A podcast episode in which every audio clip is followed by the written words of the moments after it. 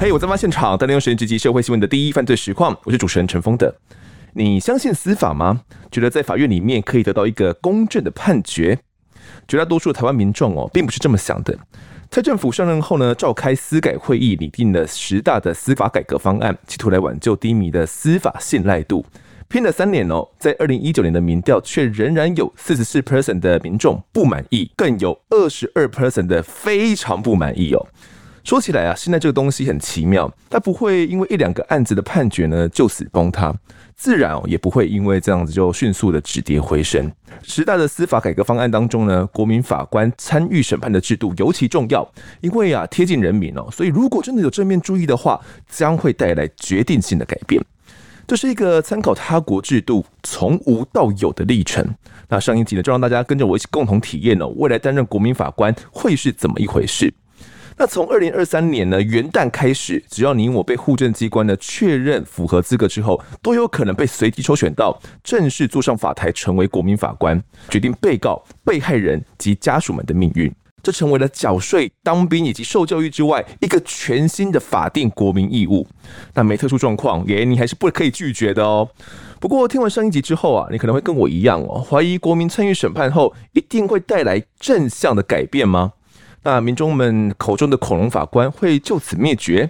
这一集我们就请到两位职业法官来谈谈。第一位是司法院刑事厅的厅长彭信明，信明厅长你好。线上的各位听众朋友，大家好。呃，司法院的刑事厅呢，是主要负责全国有关刑事诉讼相关的司法行政业务，当然最重要的也包括。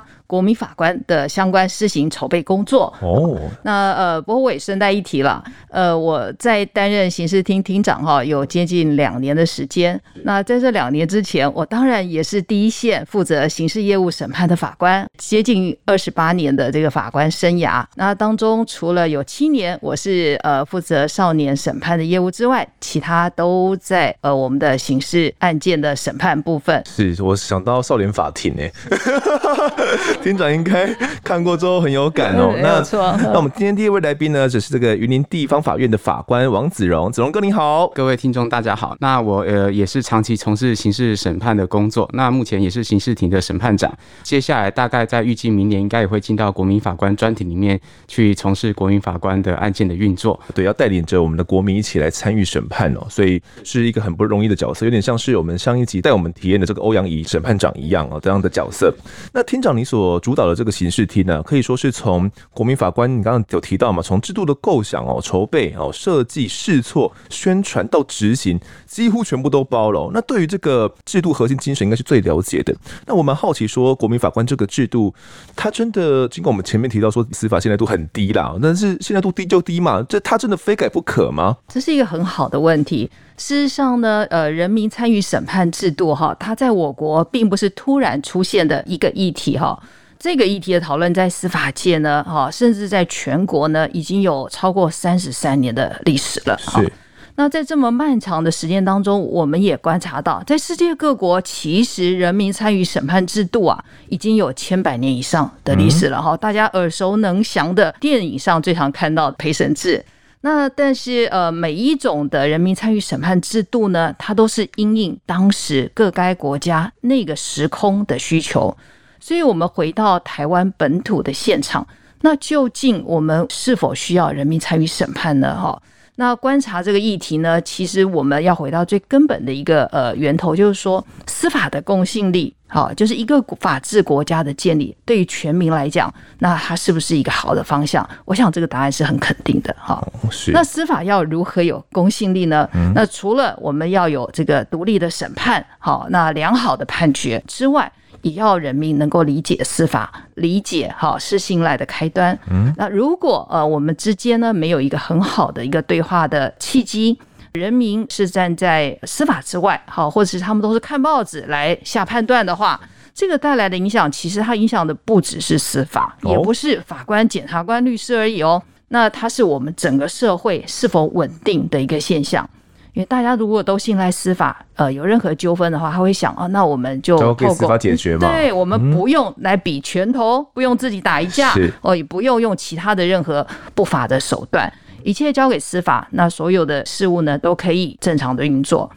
那在刑事诉讼当中呢，我们希望有人民参与，那是因为大家每天翻开报纸看到的都是这些呃凶残的、凶残一点的案件啊。对，那民众呢，对于这样子这个月报的结果，他也会很自然的做出一些判断反应。嗯、哦，我相信大家都有经验。那甚至呢，电脑一打开，哎，键盘上面就有答案出来了。哦，对。那这个影响的结果虽然是表达了一时的心情，可是也许大家。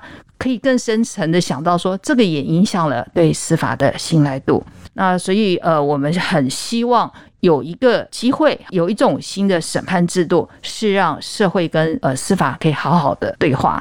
那同时呢，也在我们的刑事判决当中，把人民的正当的法律感情、多元的生活经验呢，能够让这个审判有。更丰富的一个思考去讨论，那最后呢，做出来一个比较贴近社会观感的判决。是，所以目前哦，这国民法官就在二零二三年元旦就要上路了嘛，即将要正式加入到我们的这个生活里面哦。刚好提到说，呃，大家可能有时候会在键盘上面就可能表达自己意见嘛，哦，然后尤其说这种恐龙法官呐、啊，特别在网络上哦，会很容易看到这样的骂名跟压力，会真实的反映在基层法官们嘛。我在想，对于司法的不现代嘛，所以大家一直骂法官这部分，应该子龙法官会特别有感哦。真的，你们自有感觉吗？就觉得好像也无所谓，麻痹了。好，谢谢丰德。好，那其实恐龙法官这个，在我而言是一个蛮特别的故事哈。会这样说，是因为其实呃，我是九十九年分发的哈。那分发的那一年，当然就是这会讲到恐龙法官这个名词它的历史哈。他当时在。白玫瑰运动里面被大肆的，就是突然出现这个标签，好，就有点像平地一声雷哈。然后后来这个恐龙法官就开始跟随着我们的法官群体哈。那其实法官群体其实很想撕掉这个标签，嗯，那我们其实很想告诉大家，我不是恐龙，不是恐龙哈。但是有时候双拳难敌四手啦哈，就是说我们跟媒体其实是又敬又爱哈，但是问题是有时候呃。当一些判决出来的时候，或许不管是传达的方式，或是说呃民众理解的这个角度不一样的时候，都会产生一些误解。那我们其实，在里面的人会常常很灰心。所谓的灰心，并不是说我们不喜欢这个工作，而是这个工作它其实要付出非常多的时间劳力，但是同时。你会觉得，哎、欸，这个工作好像大家都在骂你。好，那大家骂你的时候，其实会形成一个群体的沮丧感。就是在我刚开始那几年，就是有发现很多学长姐也不敢跟别人说他是法官。哦，好，就是说他在讲工作的时候就开始讲的很低调，跟我们是记者一样。欸、不要不要不要这样，不要这样说。我们我们这个信任度还是比记者再高一点。我们最低，我们最低，不好意思。好好，但是我们要，我们就是不要落落相残，然后我们应该找出一个出路。审判独立这一块，在这几年，尤其这十来年哈，就是他面临到另外的挑战，是来自外部的舆论压力。我其实很常强调一个观念，就是我们先是人，哈，才是法官。所以，我们活在这个世界上，我们当然会觉得说，啊，这个东西会不会这个判决是不是引起很多？像我自己有时候宣判之后，其实我也会担心我的判决被找出来会被漏收。嗯，那有时候会看到下面，或是人家对我判决有一些。回应的时候，其实我也会很在意。但是法官这个群体可贵的就是说，第一个我们是独立审判，第二个我们依法审判。那在我们养成受训的过程中，其实呃不能说心智很坚强啊，也也不能说脸皮很厚，只是说我们慢慢就觉得说，其实或许我们要有被讨厌的勇气。好，那被讨厌勇气不是说你要独断独行，而是说。当你依据了证据，依据这个事实，你看到这个被告在你眼前的时候，很形成一个确定的心证，那你就应该勇敢的去做出这个决定。嗯、那做出这个决定之后被逆风高飞，哈，那这已经是那已经不是我们能控制的。没错，所以我们常常讲说，我们要让键盘法官哈，就走入法庭，然后就放下你的键盘，走上你的法台。我们其实就是在法庭上看真正的案发现场，嗯、那一起形成一个决定。那不过这个国民法官上路之后，真的能够灭绝恐龙吗？可能也是很多人的疑问哦。这边我有整理到一个资料了，它是呃我网络上搜集到了十五个案子哦，呃就是由国民法官所审判的案子，其中呢有十件国民法庭呢跟原判决相比刑度是下降的哦，那两件呢是维持无期徒刑，其他三件哦是刑度上升，所以大概有三分之二的比例哦刑度都是会下降的，比如说呃可能在原本判二十年，可能改判到十年、十五年之类的类似这样的一些判决，然后都是由国民法官所判出来的哦，这跟想象的有点不太一样哦，有点。像我们上一集呢，这我们跟大家谈的这个案子呢，也最后我们国民法官判出来的，诶，也是比原刑度还要再低了一些。其中最争议的就是这个家暴男施信成呢，来枪杀妻子的案子。那施信成呢，因为跟曾经跟法官呛声啊，说反正不敢判我死刑呐，最后真的如他所愿哦，被判了无期。没想到这个案子哦，到了士林地院在模拟法庭的时候，大众很期待哇，我们国民法官能够做出判出一个符合期待的刑度。最后却只判了二十年的有期哦，比原本的无期还要再低哦。那其中一位国民法官呢，在评议的时候还说，他看了施信成手抄的心经，一笔一画呢，字迹相当工整哦，所以他相信施信成是有悔意的，所以应该判有期徒刑。老实说啦，我这依照台湾社会，如果这样的言论内容出现在职业法官判决书上面的话，这个法官不被骂爆才怪哦。那惨一点的话，还会被起底肉搜。那这部分厅长你自己怎么看？国民法官上路会不会恐龙法官反而是会变更多了，变成我们自己人民也是恐龙法官了吗？国民法官制度大概是跟日本的裁判员制度是比较接近的哈。那日本的裁判员制度已经有十年以上的这个历史了。那他们观察呢，裁判员做出来的一个判决结果哈，并不是期待说裁判员呢，他一定要做出一个社会所期待的很高的呃这样的一个一个判决。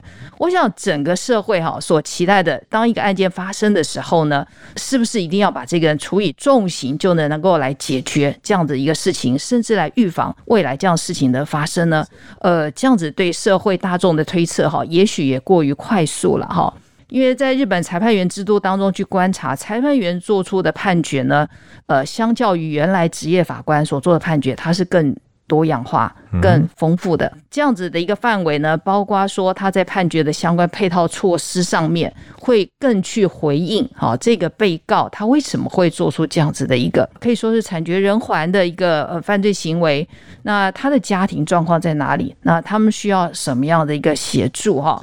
那或者是，也许裁判员哈，也也就是未来国民法官，他们认为光是关啊，并不能来解决这样的问题。我们可能要解决他后面深层的一些现象。哦、整个家庭吗？对，所以裁判员的这个判决，比起职业法官判决是更丰富、更多元，也更回应这个犯罪案件这样的一个需求。当我们自己有那个能力去掌握开枪权的时候，我们能够决定一个人是生是死的时候。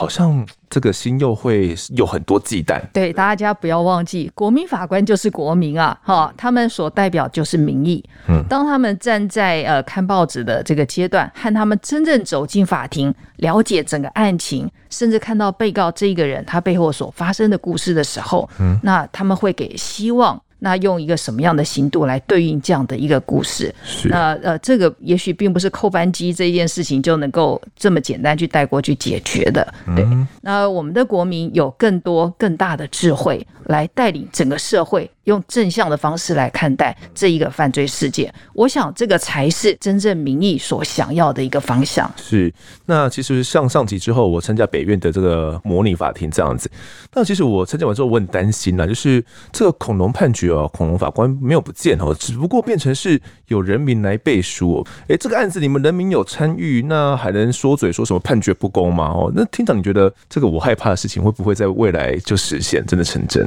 经过这么长的时间。时间好，那参与审判程序，看检察官跟这个律师来出证，最后在评议的时候花了这么长的时间，深入的讨论这个案件。我想，当他们做出判决，那走出法院的时候，他们的心里头哈，是否觉得安心？这个才是一个真正的人民所参与审判所带来的一个意义了哈。那呃，我想他们也许也会跟法官一样。那虽然整个社会观感或是整个风向未必是自己所能掌握的，但是自己对于自己心中那一把尺哈，有落在适当位置的那个安心感。这个是无法取代的。进到法院之后，透过模拟法庭，既然判的比较轻，嗯、那马上会跟我们的西反射哈就打在一起，就说，哎，不是整本刑法唯一死刑嘛，哈，而不是只要一颗子弹十五块，两颗子弹三十块就可以解决。嗯、我们当从媒体看到的新闻的角度，可能是被设定好的时候，我们可能会很直觉的去有情绪的反射。那为什么这些国民法官到法庭之后，你是说，哎，那难道他们是同情吗？怜悯之心吗？我觉得他们反的是看到这个故事，就如同刚刚厅长讲的。这些被告，即便他很坏，但请大家知道，当他是被告之前，他是人。好，就是说他其实是有故事的人。是他今天会走到那一步，就是他今天走到，不管是逼不得已，或是去做了一些我们常常觉得很凶残的事情，他其实是有一连串可能没有被接住的过程。那我觉得，其实国民法官他先是国民之后，他也是法官时候，他看到这个过程之后，他会去想到，其实从日本裁判员会发发现判决的内容的处遇的多元化。这可能是跟传统职业法官不一样的视野。而且要谈到避免国民背书这个判决的话，这部分可能子龙法官也会特别有经验了，因为职业法官呐、通常都有权威性跟专业性哦。那我自己参加模拟的时候，可能其他法官说什么我都不太能够说服我，哪怕是检察官讲那些，我也不一定能够说服我。但只要职业法官一开口，这样有条理啊，那切中法条要点的这种论述哦，真的是感觉哦，真的是 pro 专业级的。我不知不觉我心脏就被影响了。是，那根据司法院呢，这个从二零一零年十月哦统计到二零二二年的问卷统计，有逼近九成的国民法官呢都认为评议的时候跟法官一起讨论是很有帮助的。这个帮助怎么界定就蛮有意思啊？会不会是诶这个可能影响到新政的帮助嘞？那子龙哥，你觉得诶你们到底是怎么样去避免影响到国民法官的新政形成的过程呢？这些问卷是由国民法官来参与的人去填填写的，没错，我有填写的，对你有填，丰德也有填哈。在参与之前，他对司法信任度其实很低，好，就十几趴而已啦。哈。那具体数据可能厅长等下会补充。可是整个参与完之后，他信任度竟然将近五成。那其实这还是回到一个关键，就是说，当他了解之后，不管是了解司法的运作，或是他发现，哎，原来这些法官。不是恐龙哈，不是像他想象这样子。是，所以为什么他们是用帮助？他们如果觉得说，哎，其实都是权威，都是我说了算，他们一定不会用帮助。他们会觉得说，实际上我我自己常常讲说，因为我自己很喜欢看海贼王哈。那海贼王的鲁夫就是他是一个很好的船长。那我觉得模拟法官里面的法官，他其实角色要像他一样哈。但但不是说就是任性妄为了哈。但是实际上就是你其实应该是要接纳不同的声音，但是协助慢慢大家整理出共识。所以这个我才觉得感觉上是一个帮助的过程，而且其实当然我们每个人都有一定的权威性哈，比如说我们坐在这边访问，我们看到丰德的访纲就哇好权威，好就是非常的详，非常的细腻，好每一层每一层都是准备站起来这样子啊，啊但是我们实际上会发现，我们必须承认各行各业都有一定的专业，但是我们要把这些专业性怎么融入到案件，那其实我们要透过我们要架那个桥。这时候，职业法官他就是那个架桥者，他伸出了橄榄枝，让大家进入这个场域。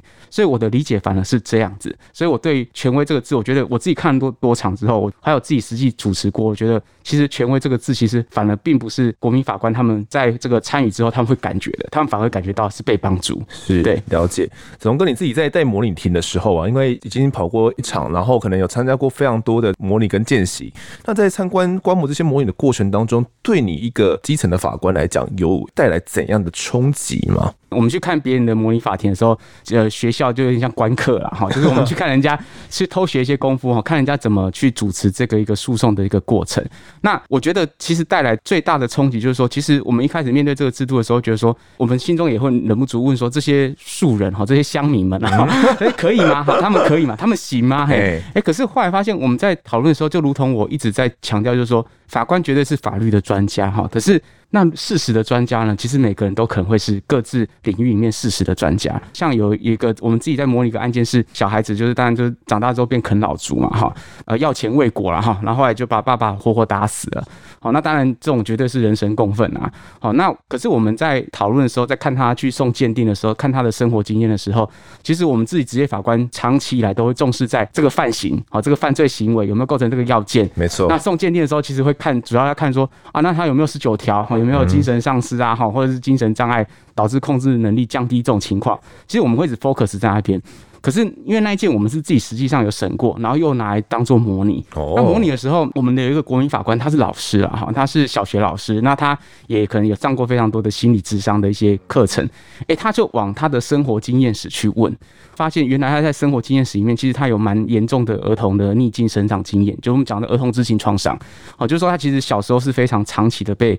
爸爸施暴这样对待，那这些资料在原来卷内可能曾经是有存在的，只是我们在看的时候可能并没有那么花心思在这一段。我们看的是，哎，你的犯罪，你的你的主观的认定，事实上是什么这样子？嗯，那其实那个老师从这一点去问，我们就发现这个地方我们以前没有注意到，我们就从这个地方再往下去发展。那我觉得这个其实就是一个冲击，就是说你原来的审判视野可能只有一百六十五度，好，那加了国民法官之后，不敢说变成猫头鹰可以转三百六十度哈，但是就是视野可能会变到一百八十度，你变宽一点点了。那我之前去高雄哦，那其实还有台北，我有看，就是说大部分在模拟案件有时候会挑长照被割啦，长期照顾没有办法忍受到压力之后，呃，痛下杀手这样子。那我们在看这个案件的时候，我们有时候会不知道说，那他压力为什么会形成？哎，照顾父母天经地义呀，是不是？就小时候爸妈帮你把屎把尿哈，就像我常常跟我儿子讲，我都帮你把屎把尿，你还敢顶撞我这样子？以后我老了就，哎，老了之后就被他推下去了哈。好，Anyway，那我要回到的就是说，里面有一个居家看护背景的，他问的很细哦，他问到说，如果照顾这个他是要鼻胃管的，你几个小时要喂食一次？你喂食完之后是不是要帮他拍背？那几个小时要翻身一次，避免褥疮。那个被害人又要洗肾，那你几天要再去洗肾一次？那你就会发现，这一整个礼拜可能七天内，全部每一天大概八九个小时一直在重复这样的工作，他没有完全没有自己的时间，那个压力源就是慢慢这样累积出来的。当你听到这个时候，你会发现哦，你会觉得他的为什么会最后做那个痛下杀手那个决定，你开始清楚明了，而且立体起来。对，我觉得这个是非常大的一个冲击。那其实也是一直给自己一个反省，就是说我们传统的视野是怎么样？那加入国民法官之后，视野又会变成怎么样？是那厅长你自己应该也是看过非常多的这个模拟嘛，多年的刑事审判经验的，那对你来讲也有冲击吗？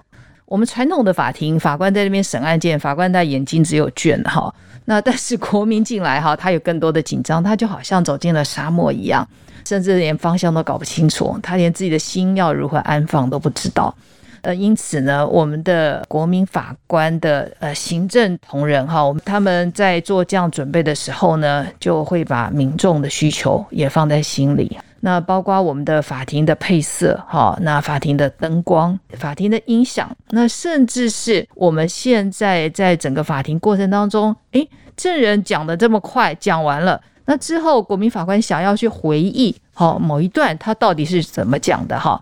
那我们的资讯系统也有进步了，我们有一个回放系统，我们可以随时的找到国民法官想要重新了解的那一段了。这一些都是以人为本推动的一个方向。除了审判程序之外，我也一直在观察，那也一直非常感动的一点。我们刚刚前面有提到哦，之后会设立这种国民法官专庭，在每个地方法院里面哦。那子龙哥就是其中之一嘛。那大家一直都知道说，哎，司法感觉啦是一个蛮封闭的系统哦。那尤其是法官不语嘛，那我们可能过往就只能从判决书里面去看法官的想法。对你们你们来说，跟素人沟通会不会是很困难的一件事呢？为此，你们好像还有一些神秘的训练是要训练说，哎，可以跟素人沟通。其实一开始我们法官群体对于跟外面沟通这件事情，其实本质上是相对抗拒的，因为在我们呃传统的专业训练里面，我们一直觉得最好的沟通就是判决跟法庭活动。所以，我们以前的法庭开庭起来是刀来剑往哈，非常的快速，然后都是专业的用语。但是呢，我们即将要面临的场景是非常不一样的哈，包括法官，当然也包括检察官跟呃律师，那他们必须在法庭上面哈，那把这一些的证据、主张、答辩，那都用白话的方式呈现给国民法官哈。那因此呢，每一个人除了自己的专业之外，哈，现在都开始学说话了，说话的艺术啊，学说人话哈。那我们呃，确实法官过往在这一部分哈，并不是那么的擅长了哈。那因此我们在呃明年的案件当中，我们当然第一个就是我们希望设立专庭哈，在每一个法院当中，让具有沟通专长的法官。他能够站到第一线来承办国民法官案件。那其次呢，我们也可以集中的哈，对于审判长跟法官就专庭的这个部分哈，那来提供呃如何与素人沟通啦，哈，那如何开会哈，那呃如何让国民法官形成良性互动。但是呢，在这所有的过程中，又要避免法官的权威效应，好，要把它降到最低，好，这样种种的研究跟课程，呃，我们从去年开始，那就一直在进行了，哈，每个人都希望自己的沟通是事半功倍的。刚好提到说判决书，我自己看得很痛苦嘛，那人民可能也看不懂哦，所以法律条文这么艰涩难懂，可能上一集我们的听众就有所体会了啦。但讲了一些专有名词，我都是简单带过，但是实际上哦，我们现场在进行这个审前说明的时候，就是法官是跟我们讲的很多，像上课一样。但是每一个名词其实都是，我相信都是我们以前当法律的学生的时候，可能是要花个一两堂课在上的。司法院统计啊，在参与审判后，哪怕是这样子哦，还是有高达七成的国国民法官反映说，希望在审判前呢，法官可以再多解释法律原则。那有时候这种案件中的争点啊，复杂的案情呢，真的会让我素人我搞不懂啊，会跟不上状况。哦那素人审判真的可行吗？这种法官，你从这个云林地院看到的状况是怎样的？呃，我常这样这样讲，又充满了战意，就是说不是懂中文就懂法律了哈。但是实际上，法律它就是一个专业。那其实我们可以能理解，就是刚刚厅长讲的很很妙喻哈，就是说常进到沙漠哈，需要导览。每个法律它名词它可能有对应它的里面的一些法律概念，没错。所以他们当然希望说，哦，我好希望这个时间好像上课一样，这时候好像变得求知若渴哈。为什么？因为等一下就要上战场了，对对对，等一下就要真的真枪实弹了，所以他们会希望这样。但实际上，呃，我觉得未来在这个审前说明上，其实应该是保有时间会比较弹性啊。那再来就重点就是，因为你审理过程，我们现在当然可能都是先排定大概是两天左右哈，就是包含选任，好，那时间是这样。但是未来可能会随着真正的案件在进行，有时候时间可能不见得会那么短哈，可能会稍微拉长一点点。那在拉长的过程中，其实好，审判长或是同庭，不管是陪席或受命法官，对国民法官的照顾义务就变得很重要。嗯，好，就。跟你讲很多哈，其实实际上你要现场再看到之后，你还是会有疑问。这个时候透过审判长的引导哈，哦，就是帮助了哈，或是说去解释这些名词，好，我觉得其实会慢慢的更进入状况。所以这部分反而是国民法官，我觉得他们其实不用太担心的。那我们在实际上在模拟的情况，其实因为我们有时候挑的案件会遇到十九条哈，刑法十九条，那这就诚如刚刚风德其实提到一些案例，就是他可能像台铁杀情案哈，它其实就是一个呃在精神鉴定上一个专非常专业的。交锋的地方，那我自己不讳言的讲，就是说，当遇到有些司法跟其他的领域的专业的交汇处，例如说精神鉴定，搞不好里面这个案件里面可能会有两份鉴定哦，可能有两份鉴定，会有冲击，会有抵触哦，对，会有会有抵触哦。这个时候，我觉得这其实对于不要说对国民法官，对职业法官而言，他本身也会是一个困难。那这个时候，其实我觉得职业法官要做准备，就是在来到之前，就是平常就一直要做在职的专业的训练啊。我常常讲说，有时候我们有有 slogan 叫法律白话文呐，哈，最重要就是你会发现，就是我们实际上要的不是法律白话，而是法庭活动的白话。当你要提示证据、要讲证明力的时候，你如何透过更浅显易懂，好，透过像我们看到很多的图表去把它秀出来。那其实这一点，我觉得从国民法官从准备到明年施行之前，因为做了非常多场模拟，我们发现其实不管法院或是说检辩双方，其实都慢慢的在进化哈。你会发现大家其实越来越懂得抓那个白话的精髓跟凸显重点。嗯，我觉得这个其实也为什么可以回应到，就是数据是全面上涨的。大家发现，哎，原来法律的活动他们开始看得懂了。对，好，那这是检辩。好，双方还有法官这三方，其实大家在共同的提升跟精进。那像厅长你自己所观察到各模拟庭的情形呢？像我自己有好奇啊，这种制式程度哦，呃，我我自己感觉会有高低落差哈。像我自己，我我也不是说我自己是很聪明的，我觉得自己是蛮笨的一个人啊。我可能要多听几次才能够听得懂，这有时候这真的听不懂啊，怎么办？那会不会法学也会有一些城乡差距？没有错哈，这也就是为什么后来我们在人民参与审判制度当中哈，没有选择陪审制，而是选择参审制的一个最主要的原因哈。因为人民进到法院，而且他即将面临这么大的一个呃重责大任的时候，他会觉得彷徨失措。那呃，这时候呢，有职业法官哦在他身边，他可以随时的向职业法官来询问各项的问题。职业法官呢，他也可以观察国民原来哦，他好像一直停顿在某一点，没有办法跨越哈。那这也就是我们刚刚回应，就是我们为什么要选国民法官专庭？那我们又怎么样来选择专庭的审判长？嗯、那他除了善于沟通之外，他也要善于观察，那他也要有一颗愿意照料国民的心情啊。这么长的这个呃审理过程当中，他时时是跟国民法官在一起的。那呃，国民法官也会经常来询问身边的审判长或是法官，好，那刚刚讲的是什么意思？好，那这一句话我好像听不太清楚。哦，那或者是我刚刚说到有一个回放系统，可以把证人刚刚讲的这个话，哈，再重新的一起再来听清楚一遍。我们走进了一个荒野，哈，但是我们身旁有导览，好，有专家在陪同。那这个专家是我们训练过的，他不会去影响到人民自己愿意选择的一个方向。那他是人民很安心的一个来源啊。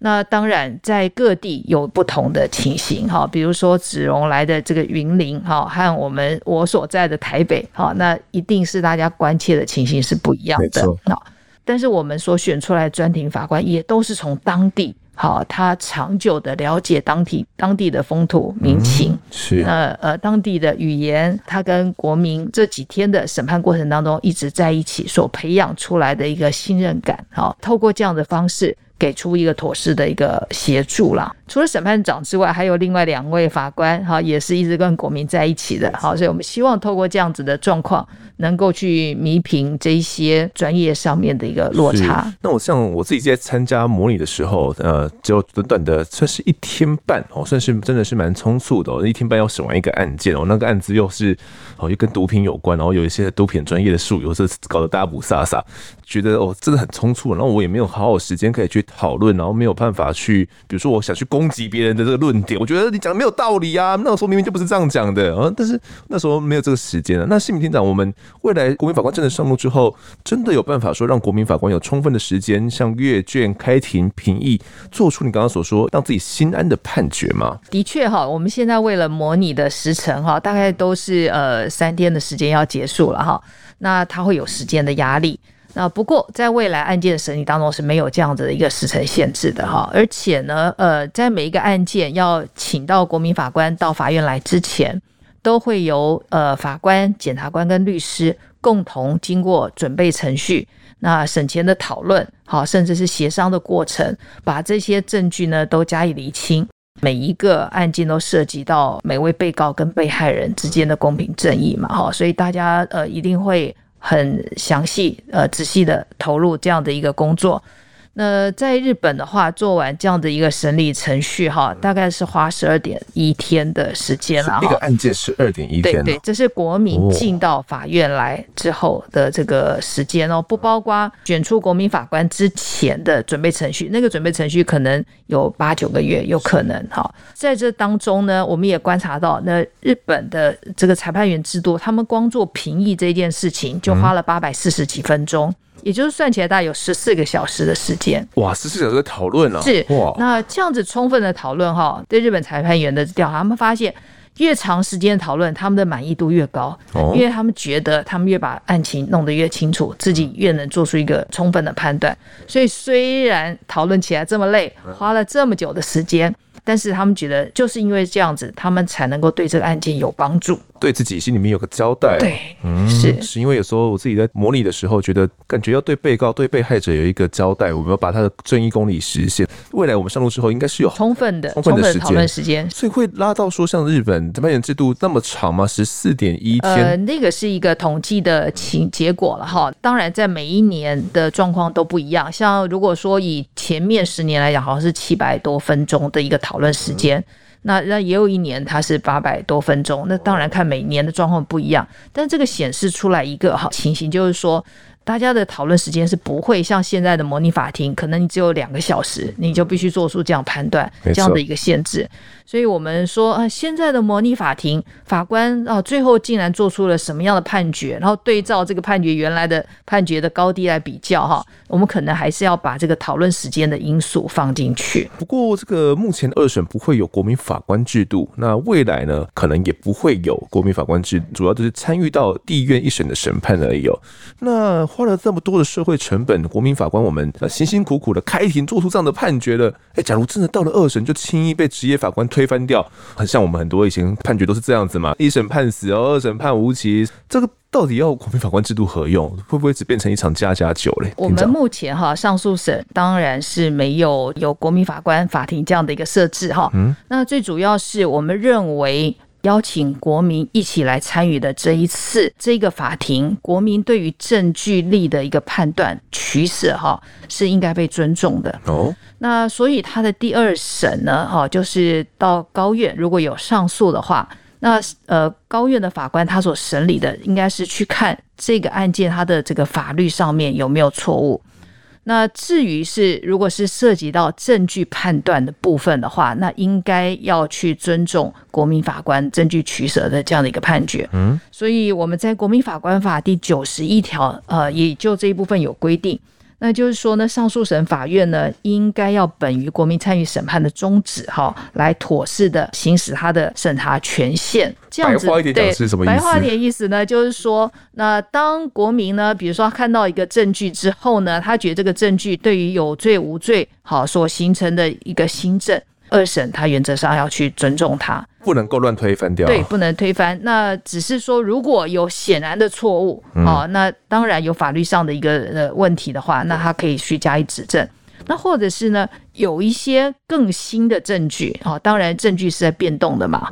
如果有那种显然重要、有价值的证据又出现的话，当然就没有办法去维持原来的一个判决。否则，在原来原汁原味都一模一样的状况之下。那呃，二审的法官必须要去尊重一审的判决。哦，那也因此呢，我们现在的模拟法庭不是只有做一审，好，我们也在各高等法院呢也有相应的这个上诉审的模拟法庭。嗯，那甚至最高法院呢也会来做这样的一个模拟法庭，然后我们各省级的法官呢，在这个国民法官这个制度哈，未来要上路的时候，呃，所会受到的影响的部分呢，现在都要进行学习。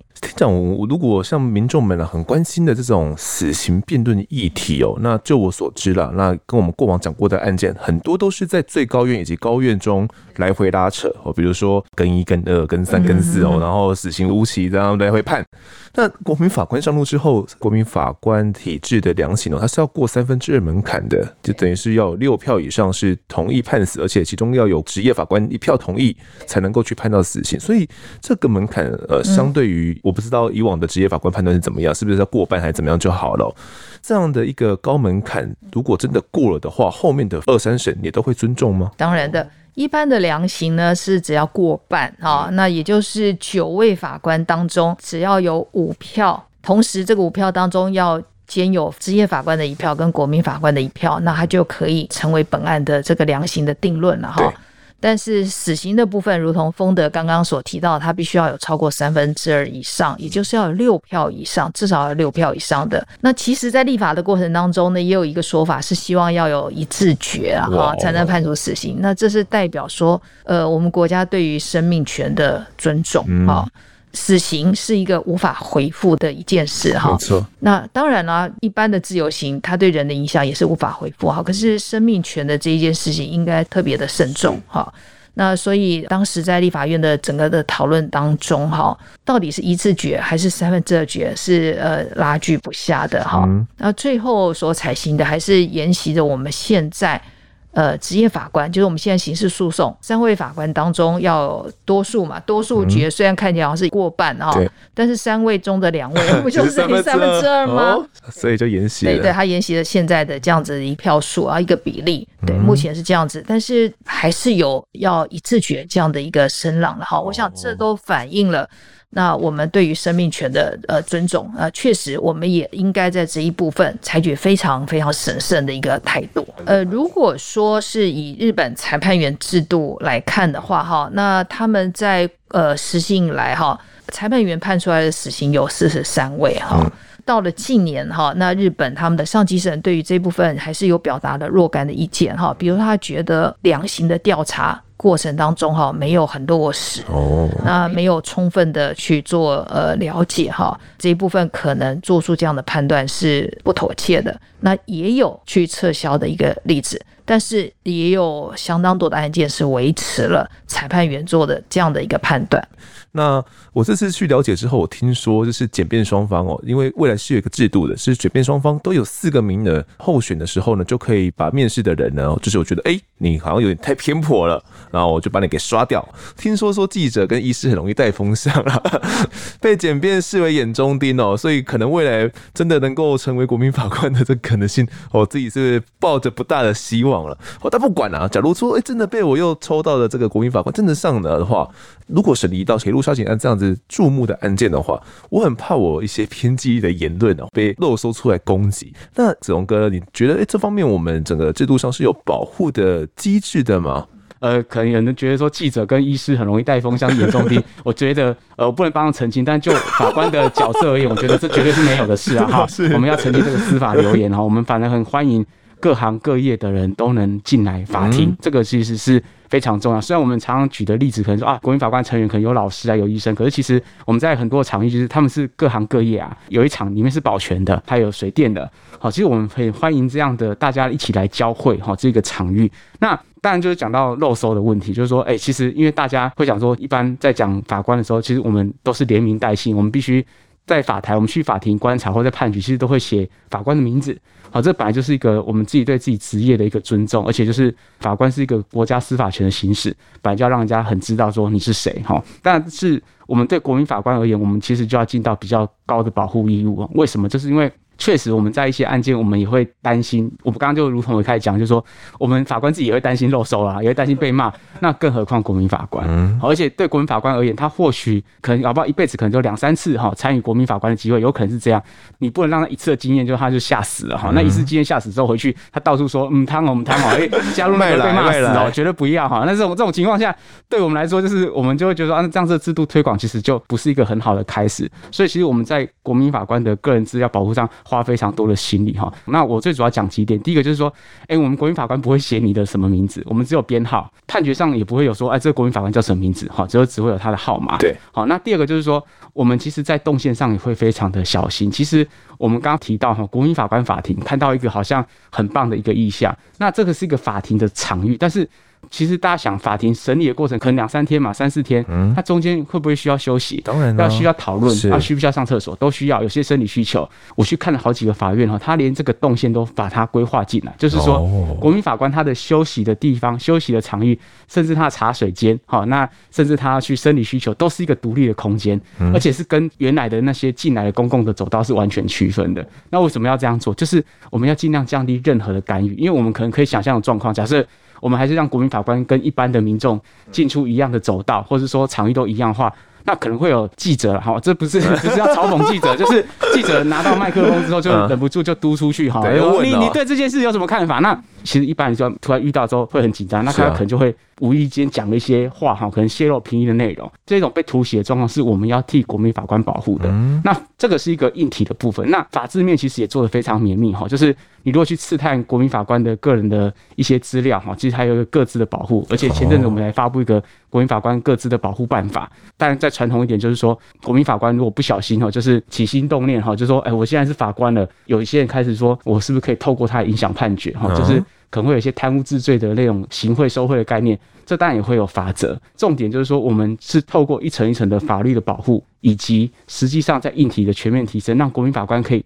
尽量减少媒体的干预。那我们目前在法官之间的评议讨论，我们也是不公开的。这个就是为了保障他们可以畅所欲言。嗯、那各位现在可以看到我们在模拟法庭当中评议怎么进行，那是因为在模拟的过程，没错，大家还一起学习。可是，在未来，这都是绝对秘密的事项。不仅在当下是秘密的，那事后任何人也都不可以对外去说谁投了什么票。好，或者是这个死刑判决原来是几比几才做出的决定等等。好，那还有什么样的一个讨论？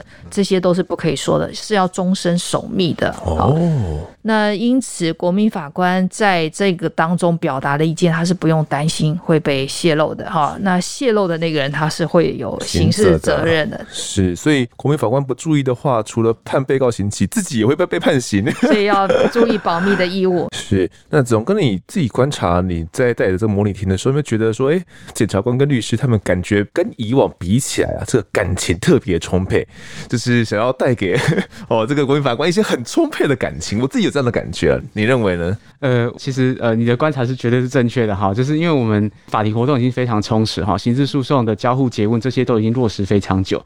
那但是因为都是专业的人士哈，专业人士，所以在沟通上难免就是说会比较着重在专业的一些要件，可是。当素人，也就是国民法官到法庭上的时候，其实，呃，我发现检察官跟辩护人这边会比较会在情绪上，哈，希望把这个情绪感染上去，哈，因为他们觉得这是可能的诉讼策略。是，当然，其实尝试在慢慢修正以后，就是慢，大家慢慢会拉回一条线，然后就是因为大家还是在模拟当中，因为比如说刚开始在模拟的时候，哎，就发现检察官其实一开始就放了很血腥的照片，哦，好，那放很血腥的照片，他无非是想要让国民法官知道说，被害人你看他们多多可怜，很惨。好，那可是当那些照片一出来的时候，他如果并没有经过适当的处理，比如说黑白，或是说呃重要的部位去做马赛克的话，反而有可能是被害人的二次伤害。嗯，好，就发现我我的亲人的照片怎么大拉拉的就放上去。那第二个就是说，实际上呃，有些国民法官可能会产生一些心理上的一些压力。好，所以其实慢慢的提出，慢慢修正，就让虽然一方面有带入情感，那但一方面就是并不是完全的情绪的渲染。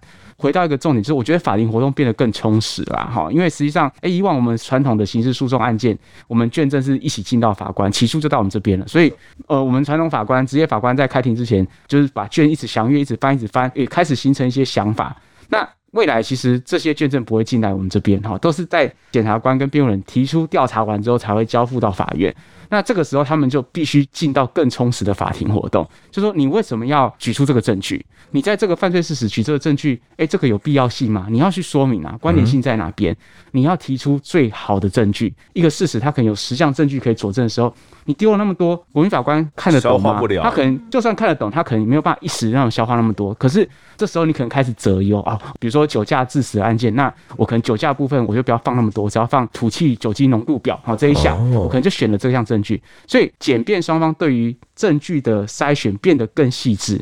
好，更细致的情况之下，他自然就把这个证据会展现得更好。我觉得这个充实的活动是蛮好的一个发展。那当然，同时间我们检察官或辩护人哈，就是或是我们法官，就是都要不同的在职课程啊。好，就是说。呃，我们司法行政其实有给我们很大的资源了。我们其实有上不完的课程，上不完的课程，上了就是线上，对，线上都有哈，线上线下实体都有哈，什么都有哈。你想要看二十四小时直播都有哈。检察官那边其实也不遑多让，不过辩护人这边其实稍微弱一点点哈，我们必须这样讲。但是实际上，呃，据我所知啊，哈，司法院之前也开始在规划一系列给辩护人的课程。哦，那为什么？因为我们要让法庭活动可以一望即知啊，国民法官他看了就懂。这个其实是做得到的哈，只是专家也是要训练哈，就是说你要经过不同的模式，才有办法进入那样的一个国民法官的对话的一个形式跟平台。了解。好，那说到这哦，大家应该对国民法官有进一步的了解了。听众们哦，不知道有没有在捷运车厢有看到过司法院的国民法官广告？有的像我知道了，在高雄捷运，还有整个车厢都涂装成法庭哦，哇，真的是很炫炮。那甚至呢，我们在电视上也有机会可以看得到国民法官的广告，像导演吴念真啊，也为国民法官呢来宣传支持哦，这宣传可以说是真的下足了功夫啦。那新民厅长，我们推行的这个国民法官制度，大概是编列多少预算在执行呢？讲这个国民法官投入的成本的话，哈，我想大家必须先要有一个概念，就是说这个制度是从无到有的建立，的哈比如说。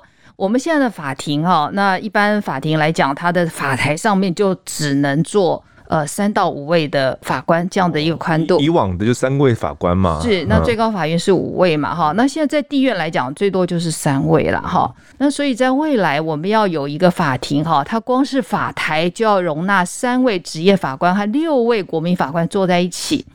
那还有另外一到四位的备位国民法官也要一起坐在法台上，这林林总总的，包括所有的软硬体，我们都是要重新打造起的哈。那我们认为这件事情的效益，如同我一开始所提到的哈，它是整个社会司法公信力以及法治国家建立的一个不可或缺的一步哈。没错。那所以我们觉得这样子的一个投入是非常值得的。它可能不是用金钱可以来衡量的。那所以呢，虽然法案刚通过的时候是在年度的中间哈，我们其实那时候根本没有编列经费，没有预算了。对，再加上所有的资讯、电脑设备、呃，行政同仁的这些投入，还有我们模拟的时候，那需要有审检辩学一起来学习，我们希望尽量的扩大学习。那这些相关的经费呢，我们就在很仓促的情况之下呢，那做了一个编列了哈，大概有两亿元。但是这样的编列呢，呃，我们觉得运用的结果还是不够。接下来年度我们会逐年的再把这些不够的措施呢，再逐列的编列经费来完善。那会不会对我们整个刑事厅、对司法院来讲，有一种只许成功不许失败的压力嘛？我这这么多钱，然后全部砸在你们身上了。但是我一直相信，只要这个方向是正确的哈，我们慢慢走，然后一步一步接力的哈，一定会有到达一步了哈。如果这个社会呃司法是有公信力的哈，那对于我们整个生活的这个安康哈，都有很大的一个帮助。那大家也可以减少很多的内耗。所以这样的算是值得的投资，就是的，没错。呃，民众们可能过往没什么感觉，但是应该能够对我们整个改革的措施有一个初步的理解了。那我相信呢，我在看在两位法官眼里，法律人的眼里，应该是相当不可思议的一件事情。前面提到说，这个东西已经谈了三十三年了嘛，国民法官从无到有，他真的要来了。那对第一线的像子龙法官你来讲，有一些很多的好处，但应该还是会有很多挑战。你觉得未来真的上路之后，对你来讲，体制来讲，你觉得挑战会是在哪里呢？不能说一直在大内宣啦，哈，报喜不报忧啦，哈。那我们实际上。但也看到一些忧虑哈，一些忧虑。那呃，我觉得第一个方面，我必须讲司法人力的问题，就是说，呃，我们可能有听过血汗医疗啊。那这几年就是呃，有人在讲血汗司法哈，就是说，其实好像案件的负担量跟我们的法官的人数不成正比。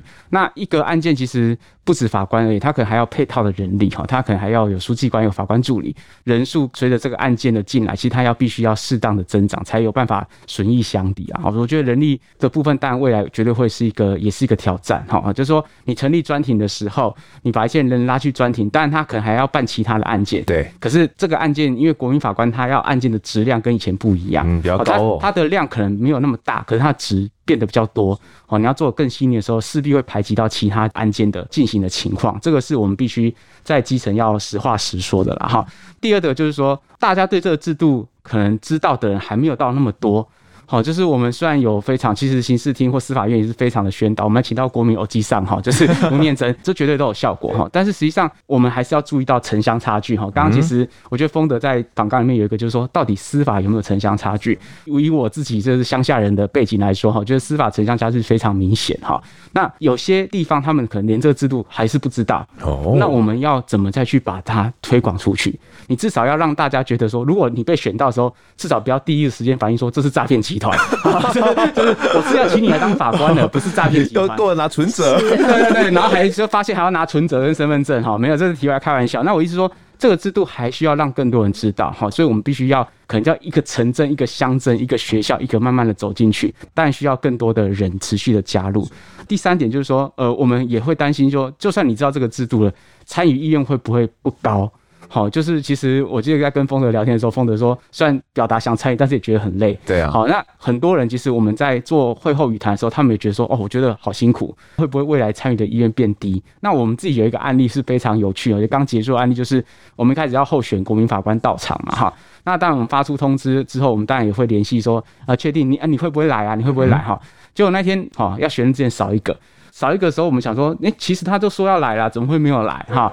好，就打电话给他，就他接起电话，好像说，哦，我我已经回去了，我们就有点压抑，说没有啊，我们准备啊，给他说，因为我们来的时候没有找到停车场。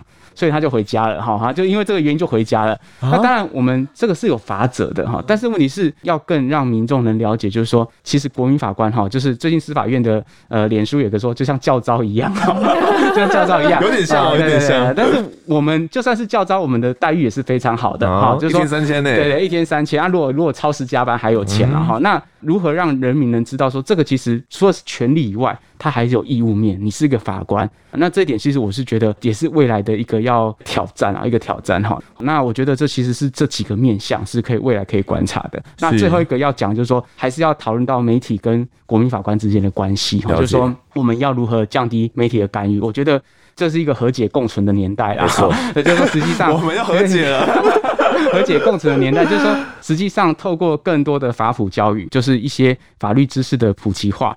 国民法官其实，在我来看，它也是一个很好的界面，然后。参与过国民法官的人，绝对比没有参与过的人，他更了解什么是正当法律程序，什么是无罪推定，什么是法定证据方法。好，就某个程度就突然多了非常多的知识技能包。好，所以其实我觉得从这几点来看，是我在基层看到的一些担心。是，那站在刑事厅的立场哦，谢铭厅长看待国民法官新制，会不会有点像是哦，下一年就要感觉要出生的一个小孩子一样？是，嗯，对。那孩子要出生，呃，做妈妈好像就应该想到很多头痛的地方了吧？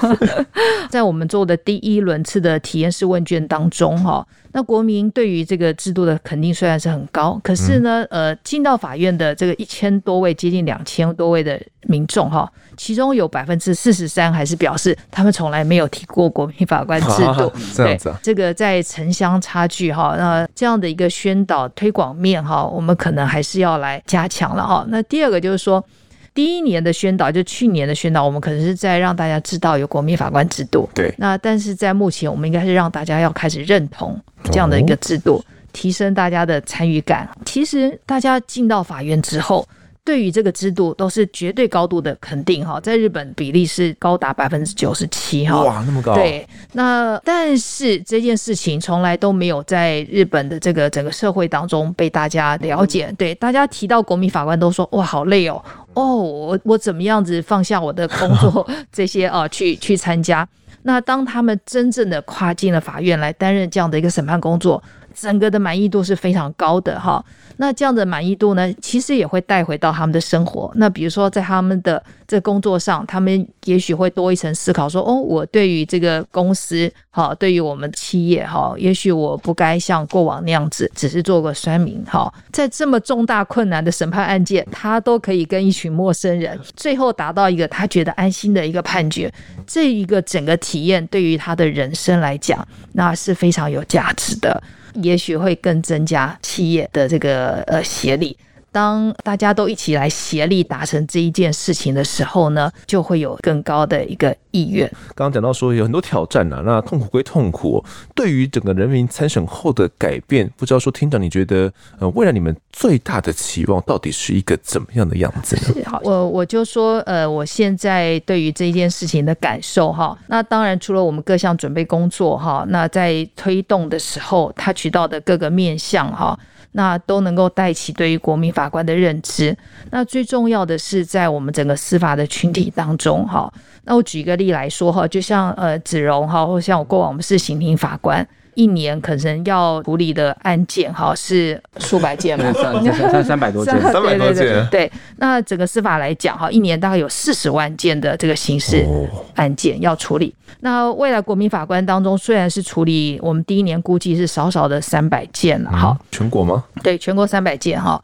那在三年之后可能会提高到六百件哈。那虽然是很小的部分，但是呃，为了准备。呃，迎接国民法官进到法院，那我们现在开始的各种模拟法庭，以及我们现在所致力的对于法官的训练，法官开始在案件当中和人民对话。那这样子一个对话的经验，以及每一次跟人民对话所带来法官内心的一个触动，他一定能够带回到他所审理的其他的数十万件当中，让人民的意见、人民的价值跟人民接触这样的一个感动。也扩散到其他的刑事案件。据我的观察，这样子的效应现在已经在发生了。是，所以重点是，就是法官他们自己他们的触动，就是他们也会带到其他案件去，不只是国民法庭的案件。是，所以在一般的呃刑事诉讼的案件当中，他们也会开始去思考哦，这个被告背后的生命故事，去看到卷里面更多细微的一个呃证据资料，或是一个其他的事情。那让法官的视野，那也渐渐的内化，开始做改变。那子龙法官应该这方面应该有自己的体悟吧？司法是一个很传统的一个制度了，好、嗯，那我觉得国民法官就有点像是百年传统全新感受了哈，啊，就是说你由一群素人进来法院之后，量跟质都会产生变化。国民法官的经验其实会回馈到我们司法自己内部在审其他案件的经验，它有点像是一个自我提升的一种工作坊啊。哈，我们可以或许把它想成是司法的卡内基啊。哈，这是一个精神提提升营。那因为确实是有这个需求，就像我刚刚讲，就是说我在我审理过案件，你会发现原来我以前没注意到的，国民法官他看到了，他看到之后，他点出了这个部分，我把它纳入考量，那这样视野就变开阔。所以其实这个改变，我觉得是值得的。我们传统一些内部，他因为被骂了恐龙法官，他很沮丧，那他可能就是开始就是也是边乡民比战啊，有的没有的。那或者说对媒体其实也会很尖锐哈，不友善。那实际上你透过国民法官制度，就是其实像风格，他你参与过一次模拟哈，那未来我觉得非常有机会，你有可能会变成一个真正的国民法官的时候，你会发现这个司法制度应该跟你想象有点不一样。这个东西回馈到你身上之后，回到你的职场。其实，当你在做报道的时候，你会发现你可能看的点又更不一样了。我觉得这其实就是一个非常自己内部的提升。这些东西其实我觉得是非常乐见的。当然，就是说他一定会付出比较多的一些时间跟精力，但是你要想，就是说你付出最怕是徒劳无功了哈。但如果你这个付出其实会带来涓滴成流的改变的时候，那这样就会有希望哈。希望就在云的后面了哈。这是我们与恶距离的一个讲法。没错。那有时候我们在司法体制里面已经十几年了，我们其实。觉得不能说国民法官给我们希望，但是我觉得它会是一条路径，好，这条路径越来越清晰。这一种悄悄展开的变化，其实从数据上来看也是有迹可循的。参加完审判全程的国民法官哦，他们对司法的非常信赖程度，从参加前低迷的十七 percent，参加后竟然大跃进哦，变成超过五成。此外哦，我们刚刚讲到说，审判很累嘛，那还是有超过七成的民众他们是不怕累的，他们体验完后呢，非常愿意之后正式来当国民法官。是，尽管你我可能都厌恶的恐龙判决啊，可能我们在未来还是会看到对这判决不太满意。不过呢，其实人民各自宝贵的生活经验哦，将会替子龙法官他们带来不一样的视野以及观点。除此之外啊，这个诉讼程序的透明化，让人民呢真正参与审判，减少误解。我真正进到法庭里面，看的整个程序是怎么走的，知道说，哎，这并不如我所想象哦。我相信这是会减少误解的哦。正如美国第一位这个犹太裔大法官 Louis Brandis 的名言，他说。阳光是最好的防腐剂哦。过往遥远的司法，或许呢，我们会距离开始很近。那你也开始期待收到通知书，坐上法台的那一天了吗？这集的我在现场呢，我们就谈到这边。也感谢新民厅长以及子龙哥的分享，感谢你们。谢谢丰德，谢谢案发现场。好的，那如果各位喜欢我们节目的话呢，欢迎到 S 国际脸书以及 YT 来搜寻我在案发现场。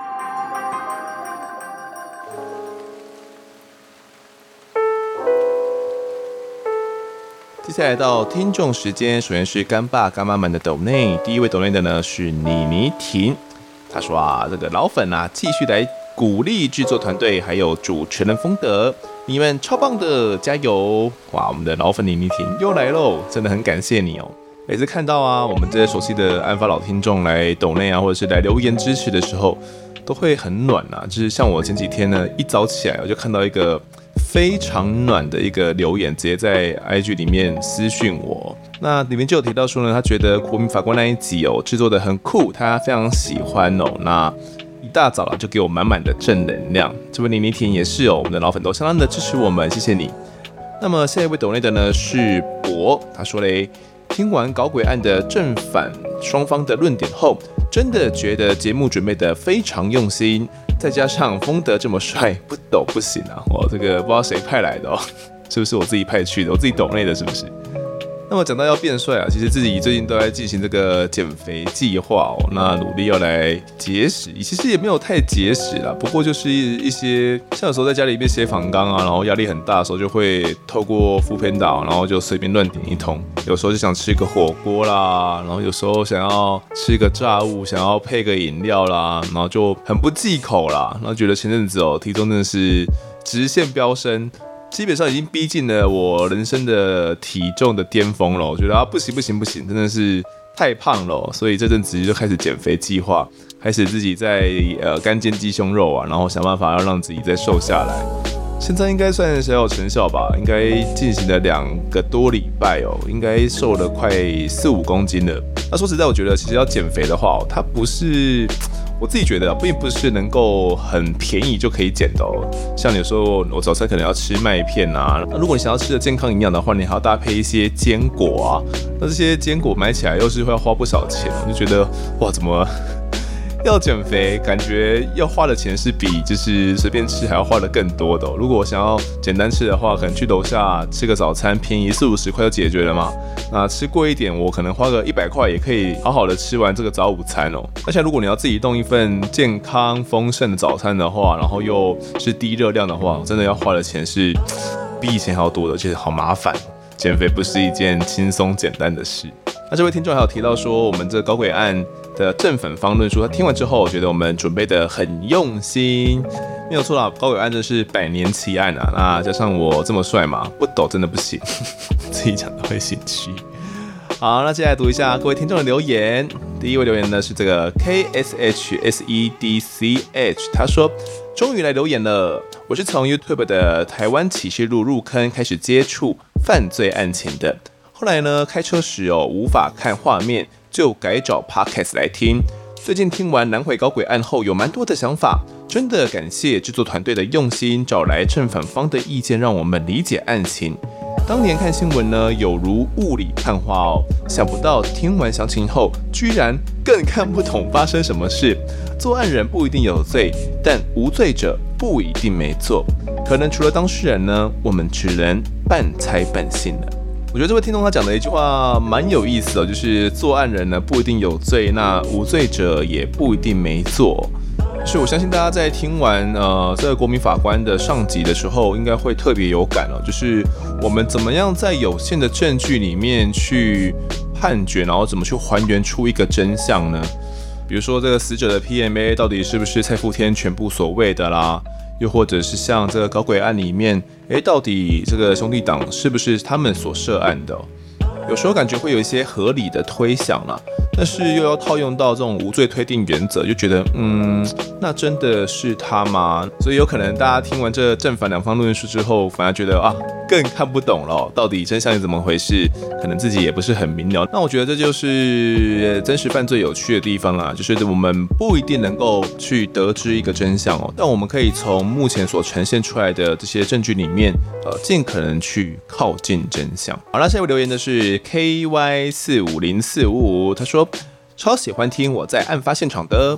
前阵子呢，发现我在案发现场，突然觉得好开心，因为呢，我自己本身就很喜欢看一些什么的影片，我猜猜应该在讲一些真实犯罪类的影片呐。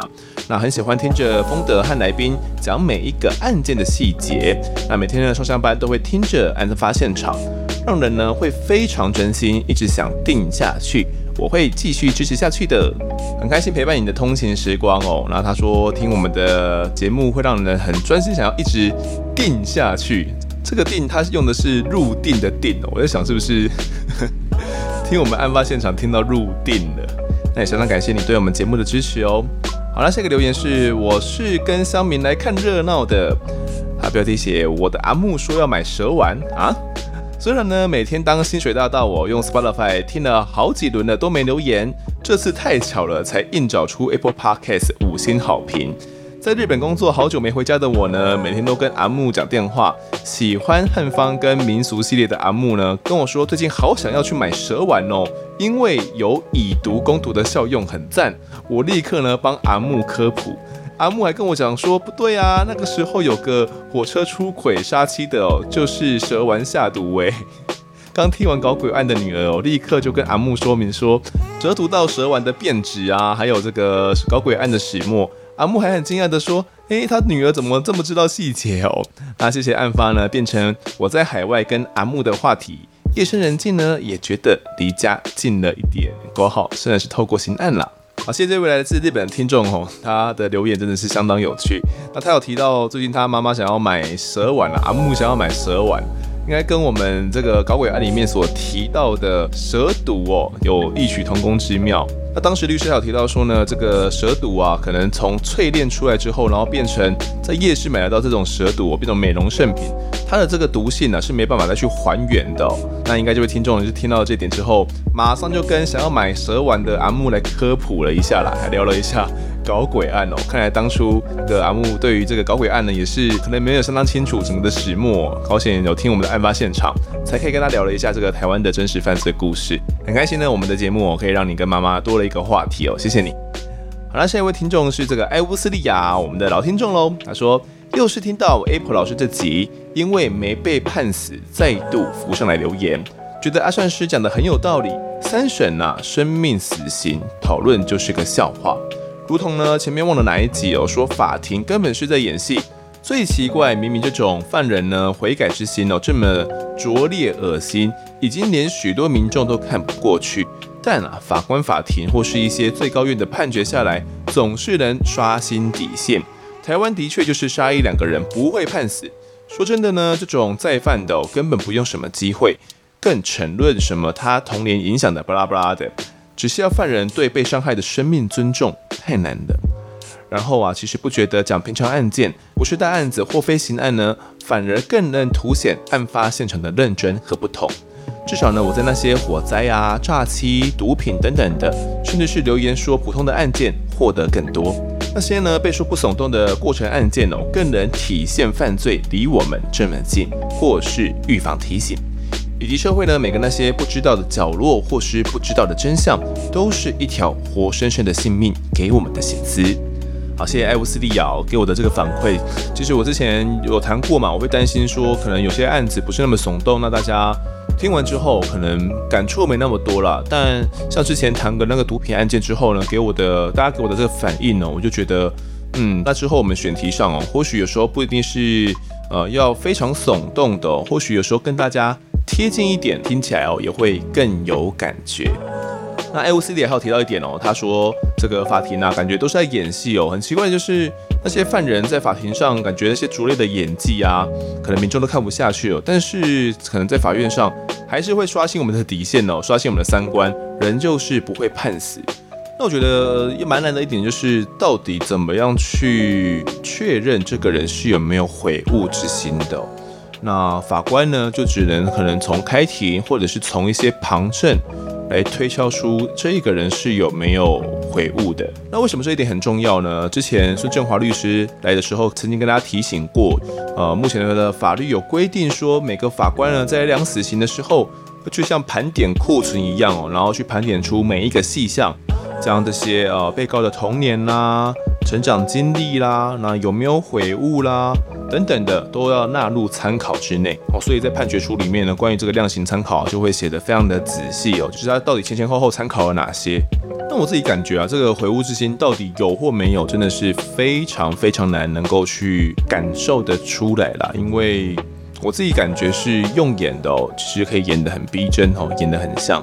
像我自己在国民法庭的时候，我就觉得哇，这一个被告他是律师演的，而且。他演的其实蛮生动的，就是自己本能上知道这是这是在演戏，这样是一个模拟，他不是真正的犯人。但我在想，如果我不是在模拟的话，我会不会被他的那样一个举动就觉得哦，他是真的悔悟了，他是真的蛮可怜的。那我是不是要考虑给他再一次减刑呢？或者是我要再给他判低一点？或许艾乌斯利亚听了国民法官那一集之后，也会有一些不同的想法吧。好的，那下一个留言是噗噗盖，他说赶来支持沈医师。潜水粉我呢觉得丰德的口条越来越好，听完最新一集啊，很想跟沈医师说，即使大部分的人不了解你的专业，也不要轻易的被他们影响，敬重你的人还是很多。谢谢你对社会的付出。那沈医师呢，应该也有听完我们制作的那两集喽。那大家如果有真的想要直接对他说什么的话，那当然了，这边留言呢，我也会帮忙呃转化。但我觉得，如果大家想要直接对沈医师的说的话，可以直接到他的这个脸书哦，直接搜寻沈医师的名字，就可以直接私讯告诉他呃想要对他说的话。我觉得，如果是对他的支持，然后对他的这个加油打气哦，他自己看到的话，你会更加感动吧。那些这位噗噗盖哦，口条越来越好了，其实是应该是在准备上了，会再多准备一些哦，然后让录音的时候呢，可以更加的顺畅。我觉得我自己的这个临场应变呢，还是不是很好的哦，还是有待加强啦。好，那下一个留言的呢是这个 D J K S B S K S H，他说赞，搞鬼案真的好赞，两边说法呢都有问到很厉害。原本呢只听上中集，觉得李家兄弟绝对有鬼，但下集律师讲完之后，整个超悬，怪不得是百年奇案。哦、没有错，这个搞轨案真的是百年奇案，不是没有原因呐、就是缺乏这个一刀论断哦，一刀毙命的这样证据啊，所以听完哦，应该都觉得哇，非常引人遐想。好，那下一个留言呢是这个没事爱乱跑的人，他说有临场感的社会议题讨论。难得听到一直会关注社会议题案件的节目，加油哦！好的，谢谢你。那这个关注社会议题哦，其实我相信应该不止我们啦。只不过这聊真实犯罪哦，那又要非常的贴近台湾这块土地的话，呃，一定会去关注到我们的社会议题的。那我觉得自己也是因为记者的关系啦，那对于这些议题哦，也会有一些自己的观察跟想法。那过往呢，可能顶多跟朋友吧，可能交换一下意见哦，也不会对这方面有非常深的一些讨论。那我觉得就有案发这个频道哦，那大家可能可以透过这些专业人士他们的这些心路历程、他们的想法，然后可以来发现社会既有的问题跟现况。好，那下个留言是这个吃不瘦的中年妇人啊，他说推推很喜欢真实犯罪类的频道，故弄玄虚啊，阿善师都有听，觉得风德也大大进步。还有很多面向的来宾哦，带来不同省思，推推，请继续加油。好的，谢谢这位真实犯罪粉，那觉得我进步蛮多的哦。那其实我们节目啊，特点就是来宾嘛，每个来宾他们都有各自的想法，那各自的想法的碰撞，我觉得可能不同集数或者是同样集数里面的讨论，都能够带给大家一些呃很意想不到的一些收获。那下位听众是呆萌呆萌，他说用心制作的好节目，听惯了啊，耳朵会被宠坏。沉浸式的案件分析，让人听了很容易进入状况，感觉得出来。访谈前都有做了很多功课，真的获益良多。P.S. 哦，虽然自曝自己是 ga 美身份，想说有这种专业身份的背书呢，能让你更有信心、更动力制作节目，但你好像不相信，只能提示一下，你的家乡是我的辖区，科科。哦，这个听众我有印象哦，他曾经有来我们节目说过自己是 ga 美，然后是检察官。多了一个提示哦，说我家乡弥陀呢是他的辖区，那应该是桥头地检署哦，应该是桥头地检署的检察官。好啦，既然都这样说了，我就相信你啦。其实，在制作之后，慢慢的接触到像警方啦，检方我真的是没有想到说也会听哦。那我知道的是。可能在制作《国民法官》的这几集之后，我有收到一些反馈哦。欧阳仪审判长哦，他的同学也有在听我们的节目的。那除此之外呢，一些台北地院的法官好像也有在听我们节目，然后在听完之后呢，也有给我了一些反馈。我就觉得怎么讲，受宠若惊呐！没有想到说，呃，我以为我们的这个节目是比较庶民一点的哦，然后没想到说像法官啊、检察官哦这些，感觉是比较专业的人士。也有在听案发现场哦，其实过往会有点担心哦，自己的节目不能登这个大雅之堂嘛。不过有了这些反馈之后呢，其实自己心里也也是蛮开心的啦。呃，不管是专业人士呢，或者是呃一般的民众哦，都可以去认同我们制作的案发现场。对我来说，真的是更有信心，也更有动力了。谢谢你们哦。好的，那这集的最后一个听众呢，是台北橘子。他说呢，每周最重要的必听节目就是案发现场跟股癌了，深深陷入无法自拔。Podcast 那边呢好像不给重复留言哦，所以他是特别来 IG 私讯给我的。那他说呢，其实小弟啊本身是个台铁列车驾驶，在听完南毁搞鬼案三集之后呢，蛮有感触的。从来没想到我自己很喜欢的真实犯罪系列能跟平常的工作拉在一起，觉得新鲜的同时呢，又觉得胆战心惊。很难想象哦，平时车子开到中途，见到前方轨道错开或者是断裂的时候，那种心情该有多复杂。毕竟哦，列车又不像汽车可以左闪右躲，只能够任由轨道来决定方向。再加上呢，火车刹车的距离非常长哦，基本上遇到路线上有紧急状况的时候，司机能做的真的相当有限。其实呢，火车在正常情况下是有 ATP 系统保护的。如果啊，因为司机操作不当导致超速，系统呢会自动让全列车降速。因此呢，吴律师在节目中提到说，有没有可能像新马事故一样，是因为司机超速导致翻车？小弟的个人浅见啊，是认为不太可能。那他说呢，真的很喜欢哦，这一次对于南汇搞轨案的论述，从检警方向，也从被告的辩护方向来探讨整个案子的细节。把整件扑朔迷离的事件呢，一一清楚摊开，让听众们更加融入案件，也有更多的思考空间，有更多元的看法以及论点，真的很赞。好，谢谢这位台北橘子，让他提到自己是这个台铁的列车驾驶哦，真的是非常特殊的一个工作。那也谢谢列车驾驶哦，在我们这过年过节的时候啊，要返乡的时候的这个付出哦，有你们，我们才能够安心的去返乡。那依照这个台北橘子的经验呐，真的觉得听我们搞轨案的时候，心会嘎嘎啦，会怕怕的哦。真的发生事故，那你说前面突然轨道错开了，或者是有人卧轨什么的，司机能做的可能就顶多就是按按，我在想啦，应该可能就是按按喇叭，然后然后踩下刹车，顶多就这样子而已，能做的是相当有限的啦。他还有回应到哦，这个吴律师有提到说，有没有可能像新马事故一样，是因为这个超速的关系哦，才会导致当时呢这一班列车会翻车哦。